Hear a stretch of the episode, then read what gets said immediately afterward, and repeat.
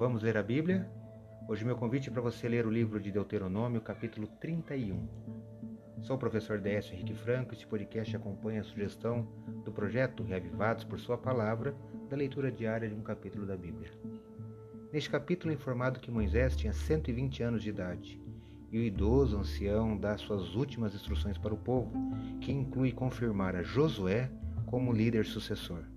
Destaco os versículos 7 e 8 do capítulo 31 do livro de Deuteronômio, que leio na Bíblia na versão nova Almeida atualizada. Acompanhe. Moisés chamou Josué e lhe disse na presença de todo Israel: Seja forte e corajoso, porque com este povo você entrará na terra que o Senhor, sob juramento, prometeu dar a seus pais, e você os fará herdá-la. O Senhor é quem irá à sua frente, ele estará com você, não o deixará nem o abandonará. Não tenha medo nem fique assustado. Eu li Deuteronômio capítulo 31, versos 7 e 8.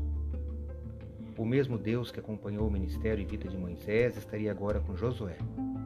Deus iria à frente de Josué e também estaria com ele, garantindo que ele não ficaria sozinho e nem abandonado.